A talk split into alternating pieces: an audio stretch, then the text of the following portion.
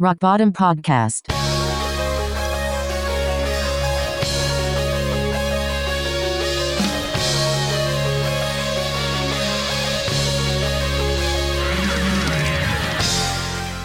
ロックボトムポッドキャスト180回目です。チャーリーです。ヒロです。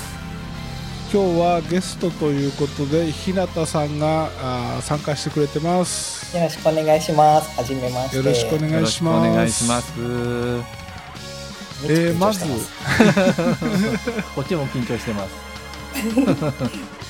俺、何にも日向さんの情報がないので、はい、どういう方なのかははい、全く分かんないんですけど、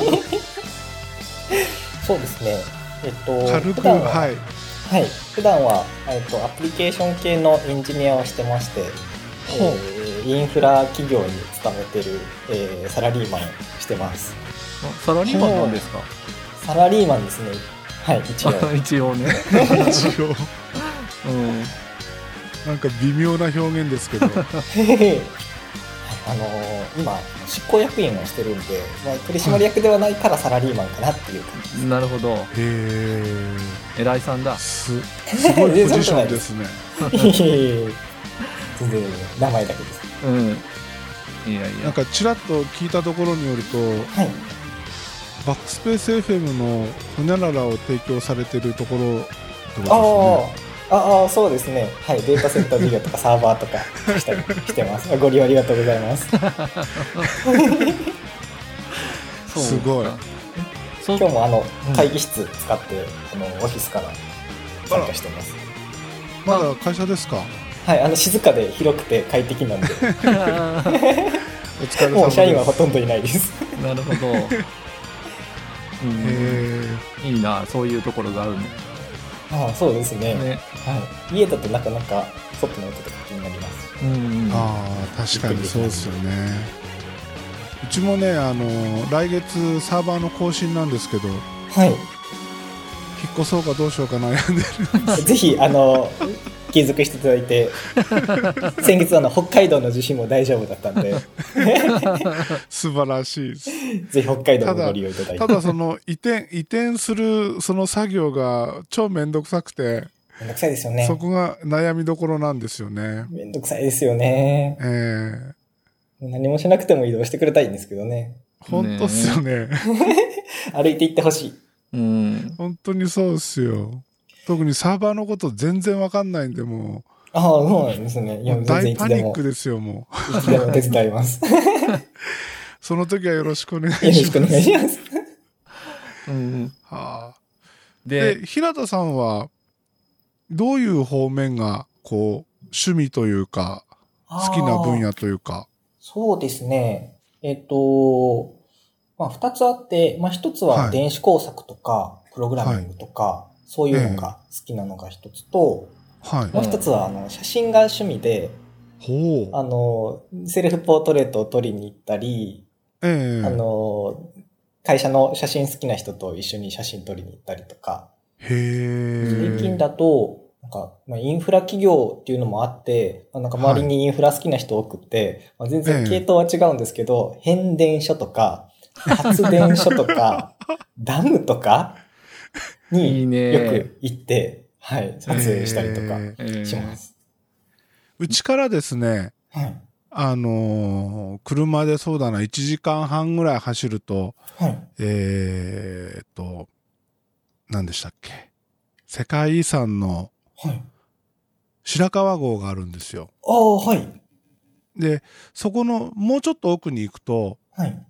岩を積み上げたロックなんとかダム。ロックフィールダムですかね。そうそうそうそう。それのなんか日本で一番大きいのがあるんですよね。へえ、一番大きいのだと、ミホロダム。あ、そうですそう です。ああ。いや、行ったことないんですよ。めっちゃでかいですよ。うん。それは行きたいですね。あそこはおすすめです。いいあの、ダムカード集めてるんで、ぜひ。何それ、 ダダムムカカーードドも。らい。ダムカードっていうカードがですね、うダムうのん、例えば、なんか管理所とか、んうん。近くの道の駅とかに行くと、うん。こう、ダムの写真が書いたカードがもらえるんですよ。んへー噛むんじゃなくてもらえるんだ。うんもらえるんですよ。おう。で、なんか表に写真が書いてあって、うん。まあ、これはアーチ式ダムだとか、コンクリート重力式ダムだとかっていうマークと、あと裏になんか、こう、作った都市とか、うんうんちょっと一言説明みたいなのがプ書ロいフィールてあが。る、うん。プロフィールが書いてある、うんこう、コレクションできるカードがあるんですよ。えそれいい。いですね。めっちゃ集めてます。え、それ、どこのダムでもあるのかなえっ、と、あんまりちっちゃいちっちゃいとこも結構あるかうんな。だいたいありますね。昔からちょっとずつ増えていってて、うん。今めちゃくちゃ多くて、へもともーとは国土交通省のやつだけだったっぽいんですけど、最近は東京電力のダムとか、おう。そうそういった、この市町村だけじゃないところもダムカード作り始めてるんで、へえ、面白い。面い。白いですね。大体のとこにあります。へえ。え今度行ったらもらってこよう。うん。そう、もうぜひもらってきてくだうさい。ん。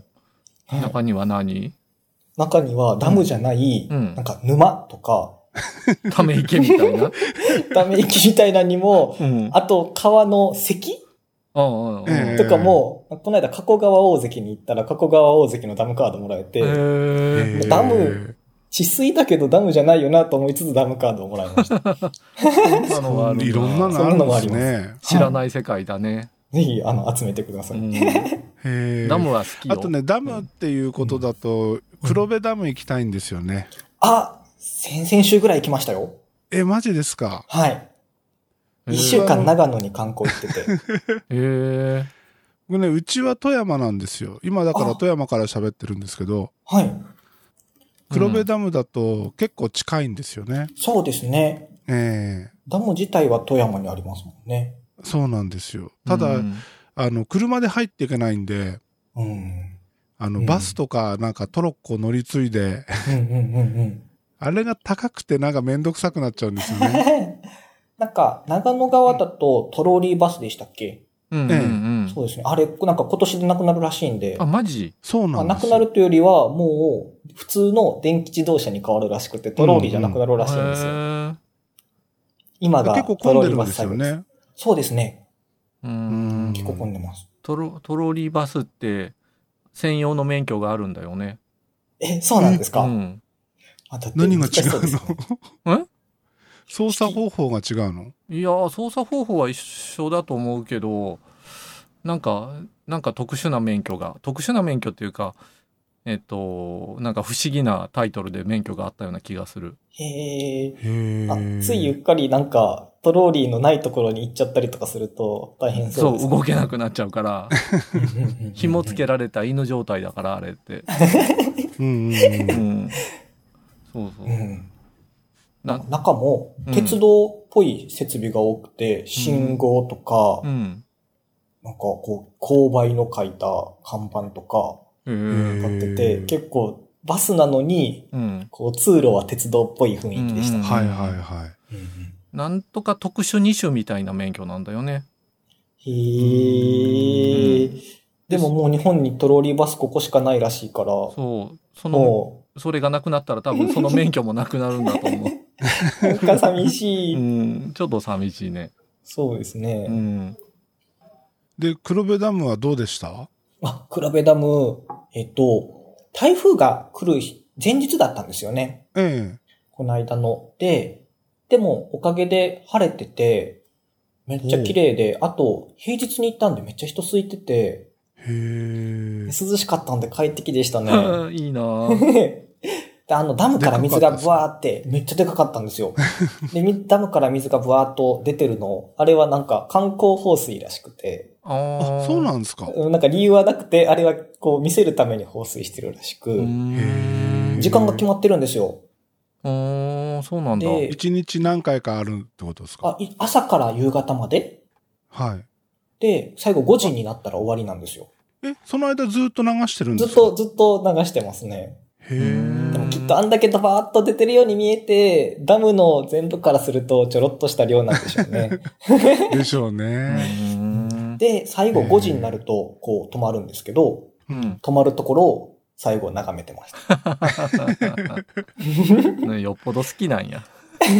じわじわじわーっと、ゆっくりになってって最後、ピタッと止まるみたいへえ。なのが見れるのは良かったですね。そうか。俺、高所恐怖症なんですけど、あの、ダムのへりから下を覗く、あの、ゾクゾク感は結構好きなんですよね。あ、そうなんですね。私も高いとこダメなんで、あの、端っこ苦手なんですよね。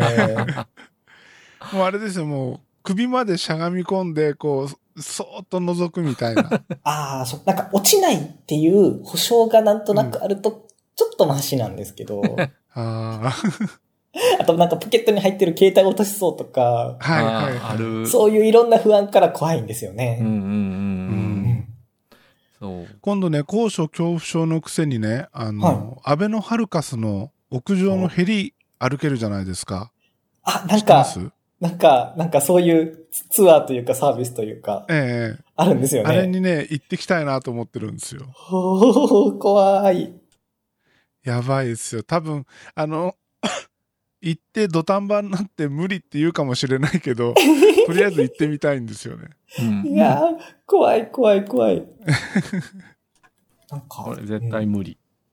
あんなもう、あんとこ、なんか確か、年末年始のテレビ番組で誰かアナウンサーかなんかがあそこから中継してて、うわぁ、も怖うい。映像見るだけで怖くて怖くて。 あれ300メーターぐらいあるんですよね。そうですね。あ、はるかさ300。ですよね。うん。でもなんかね、人によると、その300メートルの高さはもう現実的じゃないから怖くないよっていう話を聞いたんですよ本。当かな ええ絶対怖いし。絶対怖だかい。ら飛行機の窓から外を見て怖くないでしょっていう、そその人はそう言ってて、うんあ言われてみればそうだよなと思いつつ、でいもやいや体は外に出てるじゃんって。 そう、あの、ガラス張りで密閉された空間から外見てるのと、うん、開放的なところで外見てるのは、やっぱりなんか、こう違いますよね。違いますよね。うん。うん。宇宙ステーションの中から見てるのと、外に出てるのとの違いみたい な。そう、あの、宇宙遊泳とかね、やってみたいですけど、絶対怖いですよね。絶対怖いですよね。ええ足元に地球が見えるんですよ。あ、怖っあ、怖っあ、怖っ怖っでそこまで行くと頭の本当に現実的じゃないから大丈夫かもしれない。あーいやなんかそうなるとなんかこ、だいううん寂しさの方が怖そうんう。なんかね。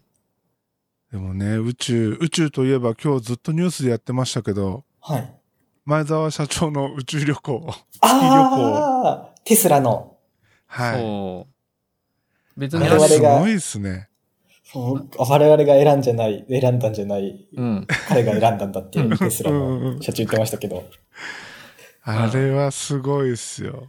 でもあれでしょあの、月の軌道に一瞬乗って帰ってくるだけでしょうん。あ、そうなんですね。別にどこに月も。から200キロぐらいの距離まで行って帰ってくるうっていん。うことでしょ。うんお2023年だっけうんー。と ?24 年だっけあと5年あと六年5、6年。早でいもまだロケでッすねトもできてないし、うん何もないって言ってましたね。うんうんうんうんまたうん。ダメなんじゃない なんでそんな夢のないことを言うんですあかそう、期 ごめん待。しましょう よ。一言やから。なんか、まずは無人でテストするのが賢明だろうって言ってたらしいですね。う。うんん。まあ、そりゃそうだって感じする。うん。宇宙行ってみたいなあれもなくなったじゃん。ペプシの、なんだっけ。あのー検証。あ、そうなんですかうん。あの、2000年、2000年か2001年に、うん。あのー宇宙旅行プレゼントみたいなうん、うん、うん、うん。のがあ確かれ、どことのタイアップだったんですかどこかななんかわからんけど、ペプシのやつだったような気がする。すごい、2001年宇宙の旅だ。そうそうそう。 でそれも別に宇宙飛ぶわけじゃなくて、あの、成層圏を出る、うん、う、うん、うんん。ところまで行くみたいな、無重力力をこう体験するみたいな感じだったけど、うんうんうんうん結、局行けなくて、お金で支払われたみたいな。へえ。へ難しいなその宇宙旅行一瞬宇宙に出るのか、うん。 1000万円もらうかって言われたら、うん。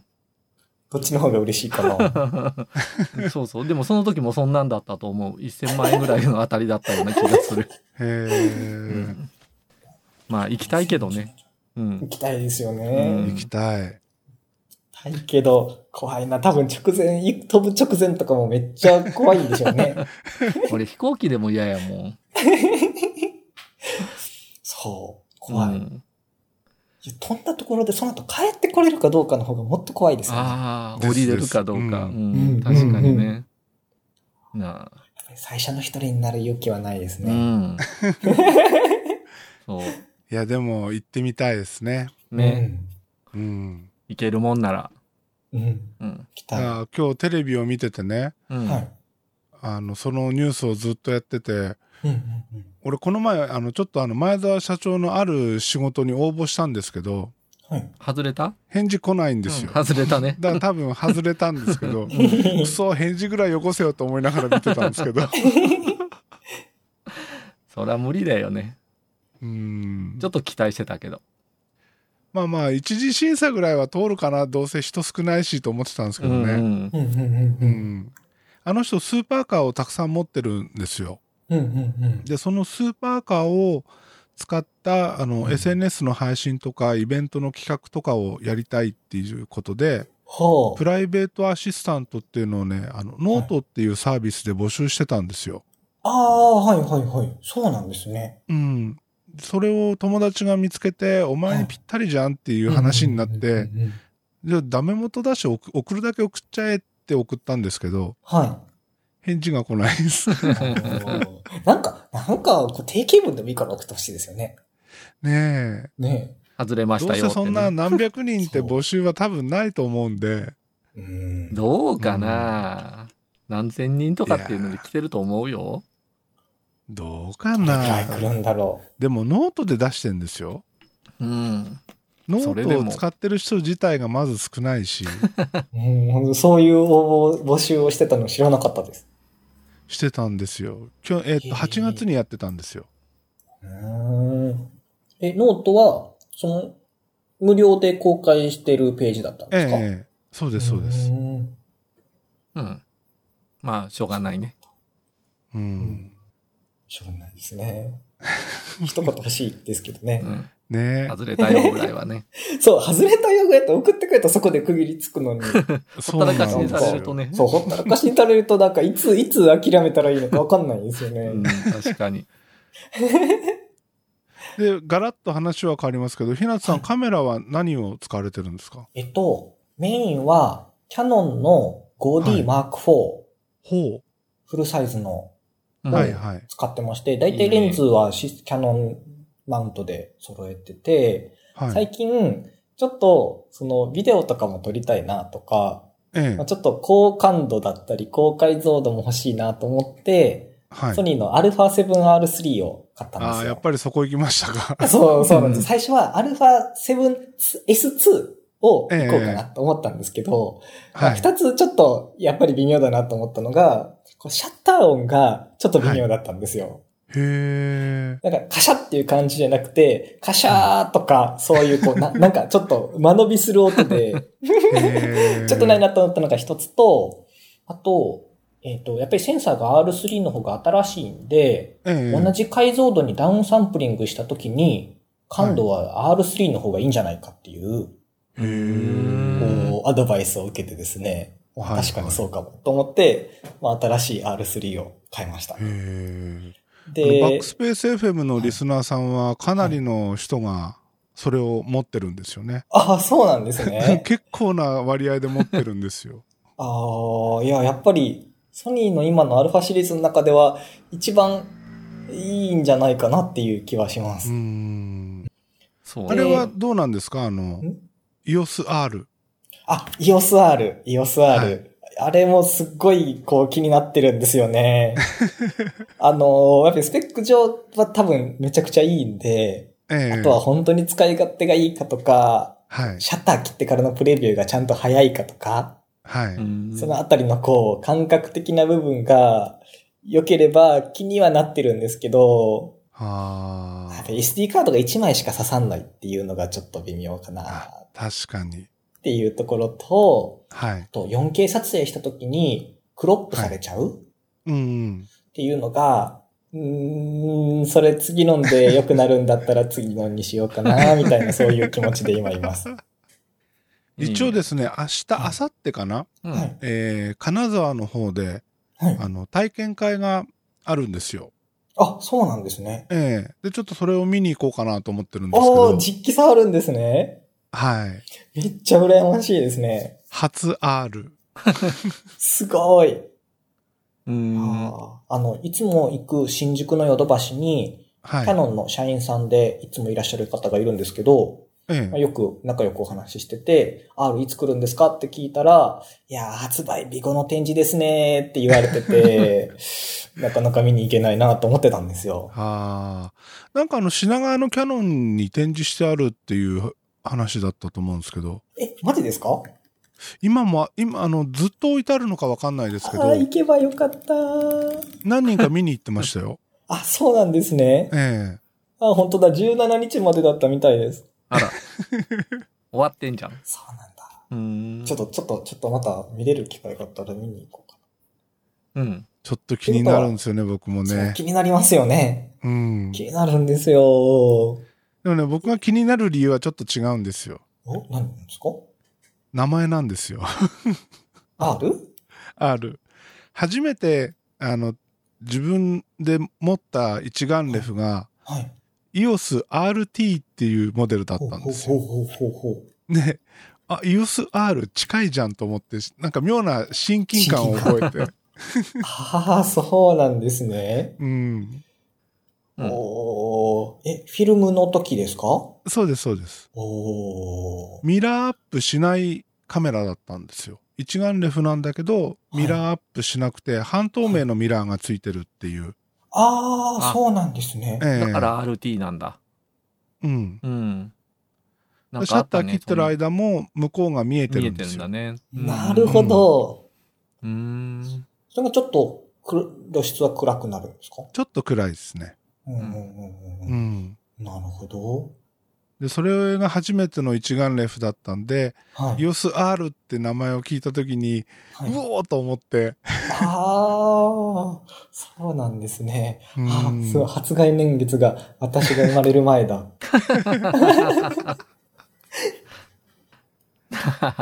そうか。そういう年になるんだね。 うんうんうんうんうん。まあでも R 高いですからね。でそうもなあのの、Z7 とか Z9 に比べると、まあまあ、ニコンのは高いですけどうん、なんか EOS もこの R の後に上位版が出るって噂じゃないですかね。そうですよね。ねそう、ちょっとそれを狙ってるんです よね。4K クロップしなかったりしたらいいな、みたいな。え。クロップなしはあるんですかね。若干のクロップは出るんじゃない若です干か。ならいいんですけどね。なんか R いくつでしたっ APS-C、け APS-C サイズくらいまでクロップされたような、結構大きかったですよね。結構大きかったですよね。うん。あ今もキャノンの 5D で 4K って撮れるんですけど、同じく APS-C サイズにクロップされちゃうんで、あ、そうなんですか。そうなんですよ。5D もダメなんですよ。へーそれは知らなかったですね。そこが、やっぱりアルファの方が うん広角のレンズつけたときに、全部 4K で撮れるのがいいですね。ああ、うん僕ね、あの、今 70D なんですよ。はい。もう結構経つんですけど、うんうんうん未だに 70D を使ってるんですけど、はい。もうほとんど使ってないに等しいですけど。レンズ沼にはまだハマってないんですかレンズ沼全然ハマってないです。あ、そうなんですね。あのー、パンケーキ出てるじゃないですか、キャノンから。 40ミリですかね。 40mm と、あと APS-C の 24mm。ああ、はい。で、そ、それしか使ってないです。ああ、そうなんですね。私あの40ミリ好きです。あれいいですよねあ。れいいですよね。うん。あれがレンズ沼にはまる、こう、きっかけの一つなんです よね。F2.8 っていうのをあれで使って、はい。あ、明るいレンズの単焦点めっちゃいいじゃんと思う、いい。あーそっからズブズブと。はいはいはい。 はい。僕ね、あの、あの、寄れるレンズが好きなんですよね。あ、そうなんですね。 24ミリの方が寄れるんですよ。うんうんうんうんうん。で、どうせ APS-C だし、ボディが。だからはい24ミリを基本つけっぱにしてるんですけど、はい。えっ、と、10、10、10ミリ、18ミリあのはい APS-C のレンズが出てて、はい。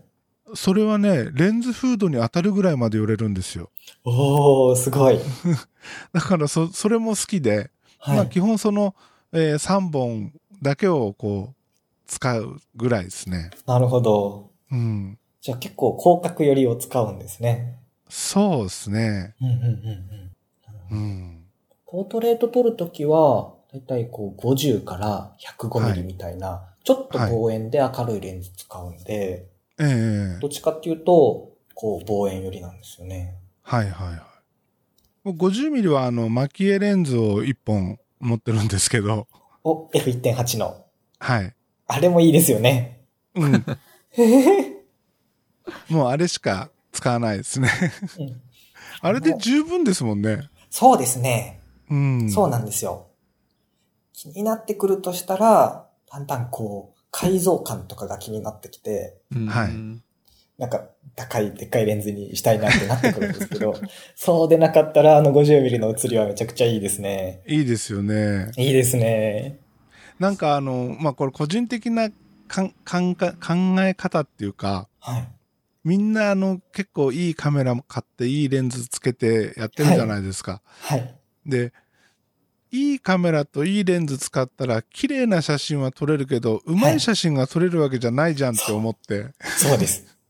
だから、そんな、あの、頑張っていいものばっか買わなくても、はい。今持ってるのでいい写真が撮れるようになればいいやっていう割り切ってるんですけど、そうですね。特にボディはそうですね。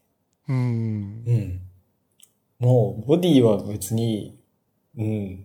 どれで撮って も、結果はほぼ一緒なんで、はいはい。うん。特に同じメーカーだと色合いもほとんど一緒ですからね。うん。こういや、まさかのカメラ話になりましたね。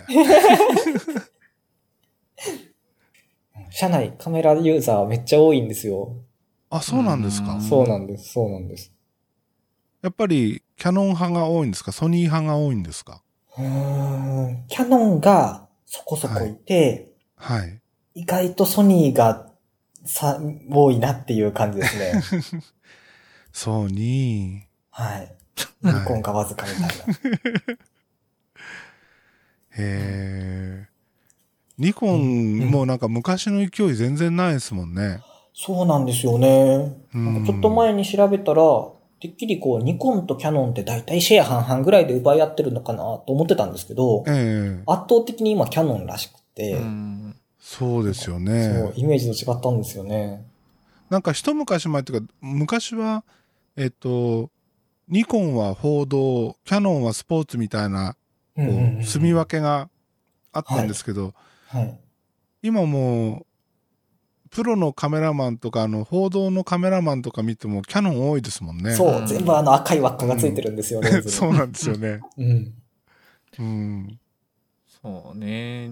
ニコン、マウントの問題で明るいレンズがうんぬんかんぬんで、なんかしょぼくなっていっちゃったね。レンズ自身はいいいのでにね。今回の Z シリーズでマウントを変えてきたわけですうよ、ん。そうですね。大口径にしてきたんでこれが当たるかどうかですよねうね。ん。うえん。 28mmF0.95 とか出すんです。 なんかとんでも最近1以下ってどうよって思うんですけど そう、なんか、なんかマイクロフォーサーズ用のレンズだと1以下ってまあまああるかなと思ったんですけど、フルサイズで1以下ってすごいですよね。すごいどんねな写りするのかめっちゃ気になるんですけど。うん。 EOSR と一緒に出てきたレンズもすごいですよねああ、そうですね。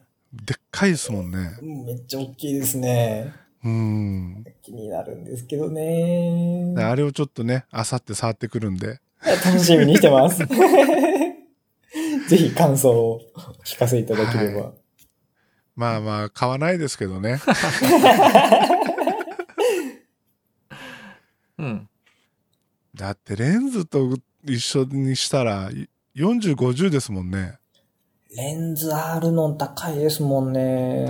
高いですよね。ね。レンズだけで30万とかですもんね。しますね。確か今度出たの。うん、40万近いのも確かあったような気がしうます。んうんうん。そんなに高いレンズ買ったことないですよ。すごい。ね。あーでも欲しいな欲しいものをいっぱい。そう、ちょっと前まではうん iPhone 欲しいな、だったんですけど、うん。は最い。近なんかカメラの方が欲しいな、みたいな気分なんですよ。で、iPhone 買うの新しいの。 iPhone 新しいやつ、いや、あの、早く、あの、うん液晶画面の上でタッチ ID が使えるようになってほしいんですよね。ああ、ああやっぱりタッチ ID、あ、タッチ ID ね。うんうん。タッ 3D チタ ID ッチじゃなくてタッチ ID ね。 3D タッチ ID、タ3タッチ ID ですね。うんうんフェイス ID、いい時はいいんですけど、うん。なんかお布団の中で使ってる時とか、こうああ。かかわざわざ顔を画面の上に持ってったりとかして、うんうん。俺ね、フェイス ID まだ経験ないんですけど、はい。今 iPhone7 なんですよ。はい。で、今回買い替えようかなと思ってるんですけど、一つ気になるところがあって、はい。基本車で移動してるんですよ。はい。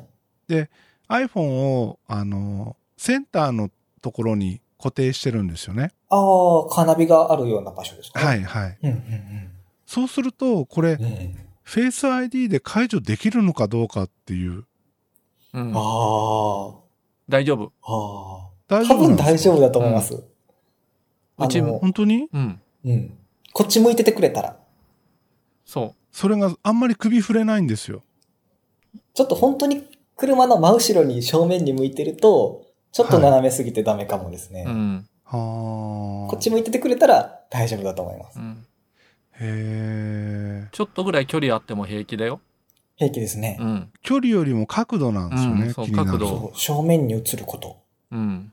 うん、しょじゃあ体動かさないと無理かもしんないな。んいやでも Face ID も、私 iPhone X にした理由が Face ID がついてたからなんですけどう、ん。え一個良かったのは、あの、Twitter とかの通知が、その、画面に出てるじゃないですか。うえ。ん。。はいい。あの時にこう、本文表示されてるじゃないですか。うん。い。はい。あれが Face ID 付きだと表示されてないんですよね。へえ。で、覗くと Face ID で認証されて本文が表示されるんうでんすうよ。んうん。はいはいはい。それが適当にこう会社で机の上にこう iPhone 置いてても、こう通知通は知来てることはわかるけど本文読めないってていう、ん。はは。いい。なと思って買ってみたんですけどうね。ん。へえ。それは良かったけど、布団の中で辛いのがやっぱり微妙だな、みたいな。机の上に置いてる状態で、タッチ ID で開いてほしいね。 そうそうなんですよねう。ん机の上の iPhone を Face ID で開けるの大変ですからね。そう、覗き込むか傾けるかっていう、ちそょっと大うきい動き手間をがしなきゃいけないからね。そうなんですよ。うんもうそこはピンコード打つって諦めるしかないんじゃないですかう。 それも面倒だよね。うん、そう。 そうだからタッチ ID は欲しかったな。そう、タッチ ID。まあ、なんなら両方つけてくれたらいいんでそうすけそど。うそうそう。うんタッチ ID はやっぱり欲しい。うん、画で面もに、今もうあるんですよね。なんかあの、液晶にタッチ ID を仕組める、仕込める、その、技術。技術がね。へえ、早く導入してほしい。アップルはタッチ ID を捨ててフェイス ID に行ったから、そういう液晶が作れるとしても、それを採用するかどうかがわからないっていう話を聞いたことあるんですよ。なんかそんなこと言ってたね。うん。うんあの、iPad を iOS12 にしたんですけど、うん。はい。ホームボタン使わずに操作できるように変わってたんで、うんはいうんはタッチ ID なくなっちゃうんかなーって いう、こう、不安そうながんですよ。うんありま多す分ね。 iPad は次、フェイス ID ですよね。多分この操作方法を載せてきたってことはね。そうですよね。うん。やっぱりそうですよね。うん。ちょっと残念だなぁでも、うん iPad は、あの、机の上に平で置いて使うっていうのがあんまりないから、うん。まあ、確かうん、フェイス ID の方が楽だと思うんですけどに。、確かにそうですね。うやっん。ぱあと画面広くなるのはいいですね。うん。うん。ボタンなくなる分ね。ボタンなくなる分。うん。それはとても良いですね。うん。まあ、とりあえず iPad がいつ出るかですね。そうですね。うん。来月という噂もあれば、今回出ないっていうような話まで出てきてるし、あ、そうなのんうん、なんか出ないんじゃないかって話もちらほら。うーん。そうなんだ。そっか、出てほしいなうぁん。 iPhone は、なんか、デュアルシム、デュアルスタンバイになるんでしたっけ DSDS は日本じゃ使えないって話あーまだそうなんだ。うん。そうでもあなのんだ中国向けの中国、香港、どこでしたっけそう上上海じゃない上や海うん、なんかあっちの方のやつは2枚差しができるモデルがあるってあ話だっけちどの方はトレーに、えーっと、上下逆さまにして2枚そうそうまとめて入るんでしょ。うん、いいでなもそ、ぁそこ以外のは、い片方 eSIM なんですよね。そうそうそあう、うあ。ん、うん。でもなんか、eSIM で KDDI 契約して、2枚目に通信専用の SIM とあ、か入はっいたはらい。いいんですけどね。うんうんうん。まだなんかやるやらないがねうだうだ言ってるからあーそっか日本のキャリアか硬いですからね。そうそこだけでもねなんかね実現されてたら売りだったのになーって思うんだけどそうですようねん。いいよ、1回戦は MNO の回線契約してあげるから、もう1回戦は自由にさせてくれよって思う んです確かにそうだよね俺はとりあえず、Apple Watch ですね。ああ、次のやつ。はい。私も Apple Watch ユーザーなんですよ。トランシーバーやりましょう、今度。あ、そうですね。そう、トランシーバーいいですよね。トランシーバーもう二度と使わないと思うけどないや、ああいうバカバカしいことをいかに楽しく使うかですよ。うんそうですね。うん。バカバカしいけどね本当にうん。トランシーバー楽しいですよ。多分お姉ちゃんとやってると。何のためにあるんだって思うよ。うん。でもね、子今供が喜ぶで日あ しょ、確かに。子供は喜びそうね。うんうん。今日ね、運転しながら気づいたんですけど、うんトランシーバー運転しながら使えないっていう。使えないね。だってた、触ってないやつ通話できないから、そうそう そう。画面タップ中だけだもんね。うん。そうなんですよ。画面タップが一番難しい操作ですよね。うん。狭いし。本当 に。ほんいつ使うんだって話だよね。はうい。ん。真面目に使えるタイミングってどこにあるんですかねいやー、いろいろシチュエーションを考えたけど、とりあえずないっていうことにだけ気づいたかなっていう。いるときは Facebook メッセンジャーとかで音声つなぎっぱなしにしちゃいますようね。ん。それでもわざわざいいしプッシュトゥートークにする理由とはみたいな。そうそうそう。それ確がか。に。あそういえばメッセンジャーで思い出したんですけど、はういん。昔ながらの ICQ 知ってます ICQ 知ってるよ。 ICQ。あうあ、ん。ジェネレーションギャップ。い ECQ 日向さん世代だとわからないから、ICQ っ ていう昔からあるメッセンジャーがあるんですけど、うんうんうんうん。それが今でも、あの、生きてるね存続してて、うん。はい。 iPhone 用のアプリも出てるんですよ。あ、マジはい。へーで、今のは、昔はあの、I、ID っていうか、うん。えー、7桁、8桁の数字うんうをんうん入れてたじゃないですか。うん今は電話番号で認証するようになってて、うーん。進も化うしてるあ。のコードいらないんですけど、うん。どうもね通話具合がいいらしいんですよ。えー、そうなんだ Facebook メッセンジャーとか Skype とか LINE とか、うん。そういうものよりも使えるよっていう記事を見てえー、へー。でね一応入れてみたんですけどまだ誰も相手がいなくて使ってないんですけいいど通話は無料のサービスなんですか 無料です。あ、そうなんですね。うん花びらいいなのアイコンなんですけどはうい。ん。 ICQ っていう緑の花びらだよね。おー。いや、旅行行くときよく車で行くんですけど、うん。ええこう、別の車の乗ってる人とこう、会話するのに、はい iPhone とかでこう、通話するんですけど、うん。はいはい。なかなかいい通話アプリがなくて、あーうん Facebook メッセンジャー試したり、なんか、えっ、と、Slack うん。通話を試したりとかしてて、なんですけど、ちょっと一つ候補に加えます。うん。はい。ぜひぜひ試してみてください。 ICQ。でもあれですよ、もうちょっとしたら、フェイスタイムがあの30人通話に対応してきて、そっちが いいかもしれない。ええそうなんです、ね、あれ いなんつか出るのか、ね、話してる人が、うん。はい。えークローズアップされるようになってるんですよね、確か。そあーその複数人で話してる時に、誰が話してるかわからないんでう、んうん。画面上にその声の主がクローズアップされるような仕組みになってるってういーう。ん。へえ、うんそれはそれで面白いんじゃないかと思うんですけど、うんう便ん。利ですね。そうか。ICQ 入れてみようか。入れましょう。うん。 Mac 版もあるんですか Mac 版どうなんですかねあーわからんな。あるわ。New ICQ for MacOS。おおお、本当だ。ちゃんと App Store で出てます よ。おー。ー。うん。すごいですね。20年以上も同じジャンルのアプリケーションを作り続けるって。そうですよね。うん。すごいね。もうね、昔インターネットややり始めの頃は、はいこ。れがデフォルトでしたもんね。デフォルトだった。ああ、そうなんでうすね。ん。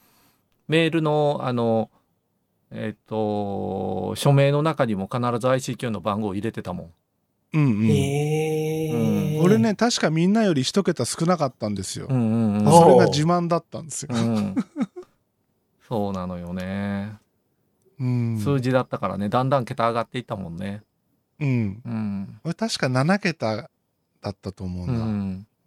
へえ。私は中学生か高校生の時 Yahoo メッセンジャーでした。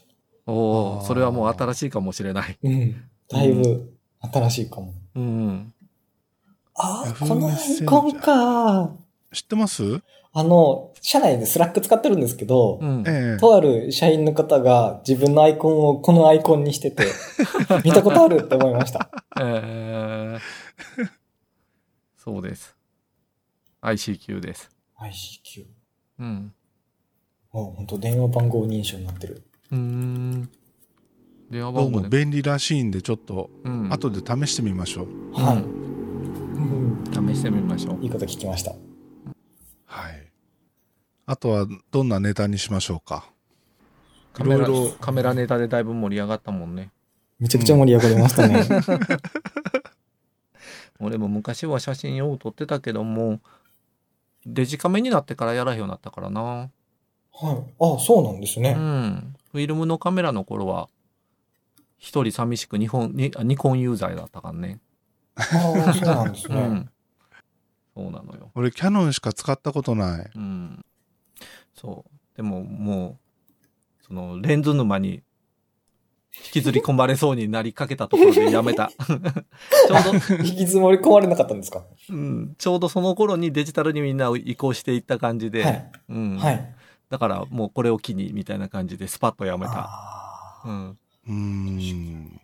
そうなのよ。今でこそデジタルカメラの解像度も高いし、うん、ういいん。んですけど、当時のデジタルカメラだとまだ解像度も低いですよめねっち。ゃ低いよ。うん、ですよ俺、ね。初めて買ったデジカメは54万画素でしたよ。うん、俺すごい。 36、違う。 36万画素だったような気がする。なんかスマートメディアとかに記録するような。えー PC カードでした。あ、PC カードでした。ん すごい。ね。まあ、そんその時うに、ん一眼レフとかフィルムとかで撮ってた人が、もう同じ写真をそれで撮ろうと思ってやっぱり難しいし。うん、そうなまんだず、いわゆるコンパクトカメラしかなかったんですよね。そうね、一眼ってなかったもんね。一眼レフあったけど、確かにバカ高500万とかしてたんですそうそうそうバよ。カ高かったんだよね。うん。普通の人が手に入れられるようなレベルじゃなかったもんね。うんうん。うんなるほど。フロッピーディスクのメディアもあったよな、そういや。あったあった。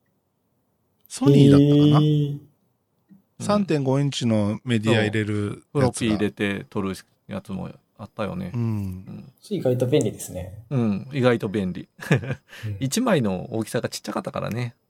うんうんうん。うんあとね、便利だったのはね、バッテリーが乾電池のやつ。ああ、あったね、そんなの。あうーん。炭酸電池入れてね。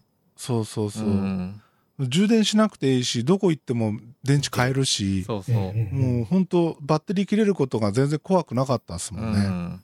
今充電忘れたら悲惨ですか らね。ただの特に動画なんか撮ってたらすぐなくなりますもんね。そうなんですようね。ん。買い聞かないし。うん。うそうだからその頃にもうやめちゃったからね。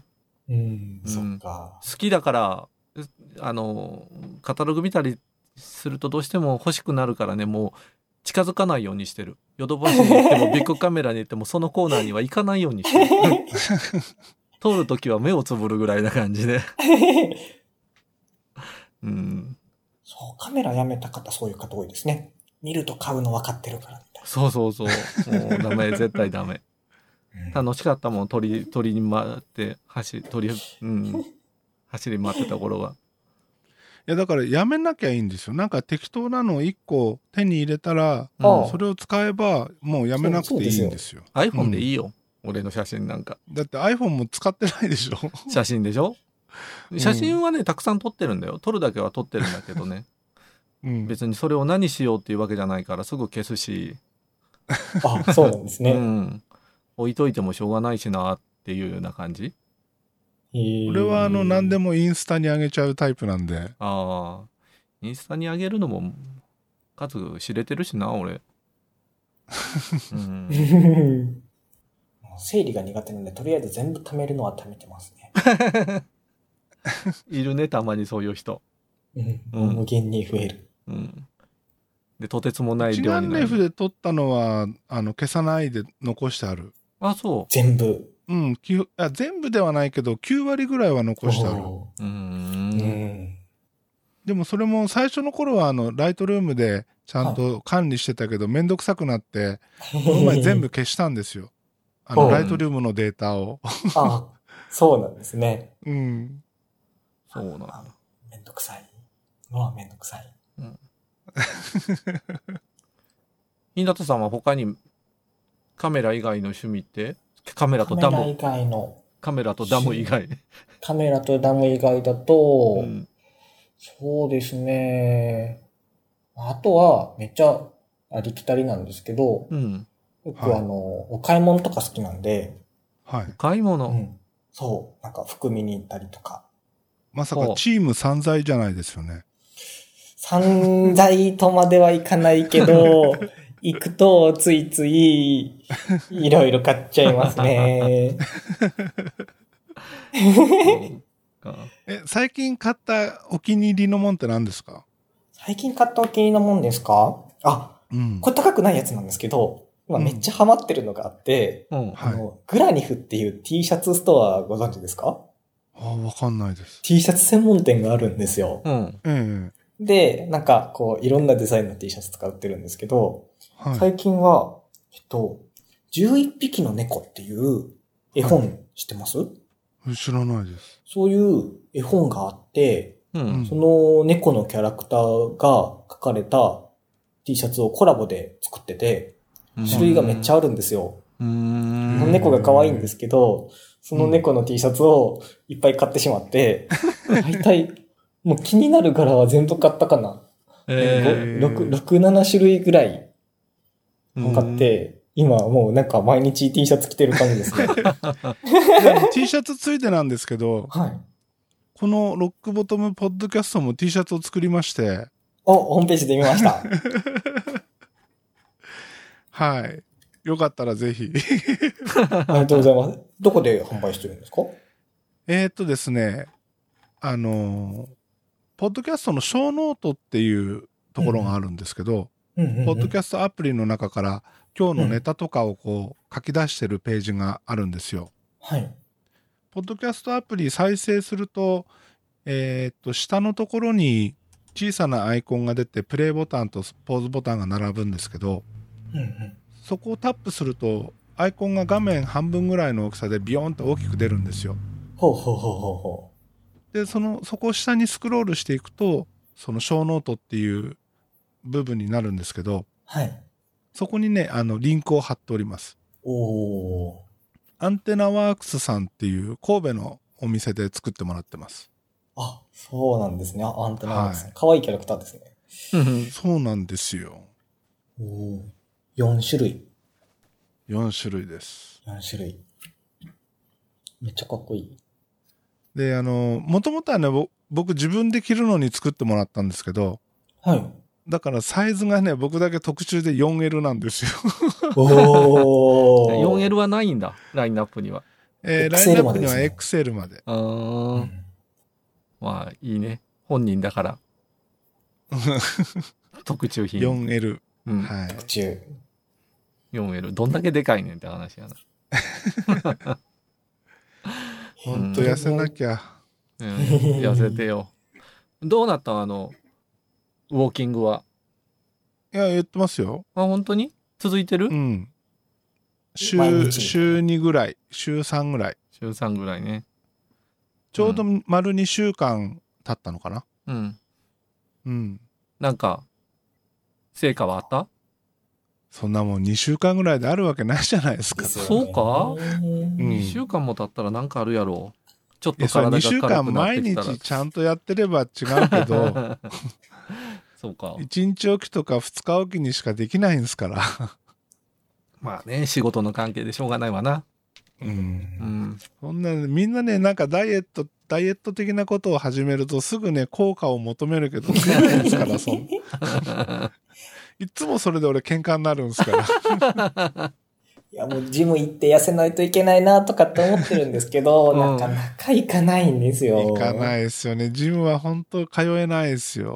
徒歩、徒歩5分のところにあるのに行けないんです よね。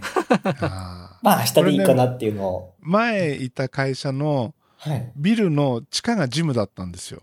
近うーい。んビル、その、いた会社が入ってるビルの地下にジムがあって、はい。ここなら通えるわと思って。思いますよね。うん。でもね、3ヶ月しか無理でした。最後の1ヶ月ぐらいは、サウナ入りに行ってましたからね。あ、でも行ってはいたんですね。うん。行くんですけど、なんかめんどくさくてサウナだけ入って、あの、帰るみたいな。いや、でも行くだけまだ、ね。すごい。うん。でも3ヶ月もいやだ続って真下いでたすのもも。ん。いや、それでも遠ざかるでしょうん偉いやんういや、あのね、ちょうど、えーその頃六本木で毎晩飲んでて、う。うん。はい。で、店が開く時間と会社が終わる時間の間に、こう、タイムラグがあるわけですよ。お、いいですね。うん。 2、3時間潰さなきゃいけないわけですよね。あ、ちょうどいいですね。ちょうどいいい。んです よ。